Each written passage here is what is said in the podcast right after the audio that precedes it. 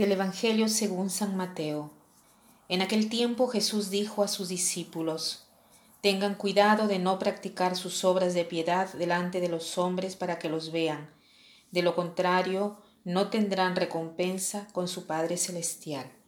Por lo tanto, cuando des limosna, no lo anuncies con trompeta, como hacen los hipócritas en las sinagogas y por las calles, para que los alaben los hombres yo les aseguro que ya recibieron su recompensa.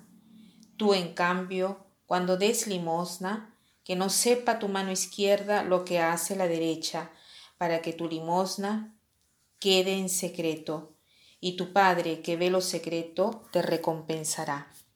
Cuando ustedes hagan oración, no sean como los hipócritas, a quienes les gusta orar de pie en las sinagogas y en las esquinas de las plazas, para que los vea la gente. Yo les aseguro que ya recibieron su recompensa. Tú, en cambio, cuando vayas a orar, entra en tu cuarto, cierra la puerta y ora ante tu Padre, que está allí en lo secreto, y tu Padre que ve lo secreto te recompensará. Cuando ustedes ayunen, no pongan cara triste como esos hipócritas que descuidan la apariencia de su rostro, para que la gente note que están ayunando. Yo les aseguro que ya recibieron su recompensa. Tú, en cambio, cuando ayunes, perfúmate la cabeza y lávate la cara, para que no sepa la gente que estás ayunando, sino tu Padre que está en lo secreto, y tu Padre que ve lo secreto te recompensará.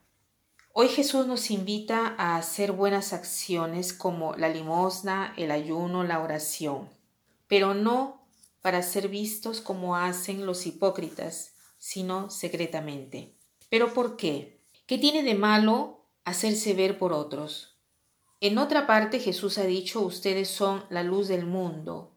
No se enciende una linterna para esconderla, sino para ponerla en evidencia y dar luz a todos los que están en la casa. Entonces, parecerá una contradicción. Aquí nos dice que debemos hacer las cosas de manera tal que no seamos vistos. En la otra parte nos dice que debemos ser luz del mundo y que la luz debe resplandecer. Los otros tienen que ver la luz. ¿Dónde está entonces la contradicción? ¿Existe? ¿O dónde está la armonía entre las dos afirmaciones? Estas dos afirmaciones están bien unidas porque nosotros tenemos que hacer ver las obras buenas que hacemos para dar gloria a Dios. Entonces sí podemos ser la luz del mundo, pero no para decir yo soy la luz del mundo, sino que Cristo, que es la luz del mundo, y Cristo, a través de nosotros, es que obra en esto qué cosa es justo y qué cosa no. En los dos casos, lo que nos hace bien es dar gloria a Dios y no gloriarnos a nosotros mismos. Pero, ¿por qué no nos debemos gloriar de nosotros mismos? Porque este comportamiento es un comportamiento de inmaduros. Cuando una persona es madura, no se mira a sí misma, mira al otro. ¿Por qué? porque esta es la, la madurez del amor. Uno ama verdaderamente cuando se olvida de sí mismo.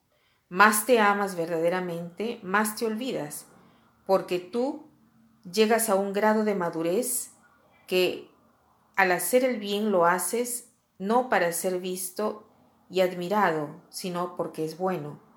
Haciendo así, das gloria a Dios y al mismo tiempo eres maduro porque no te importa lo que digan los demás. Entonces, el Señor, a través de estas afirmaciones, nos hace ver lo que afirma la psicología humana. Después de tantos años de estudio y observación de la persona, es lo que Jesús con pocas palabras ha enseñado en este discurso de la montaña. O sea, Él nos quiere maduros. No nos quiere ver como personas que se ven a sí mismos, sino hacia los demás. y lo hace porque es bueno y no para ser admirado.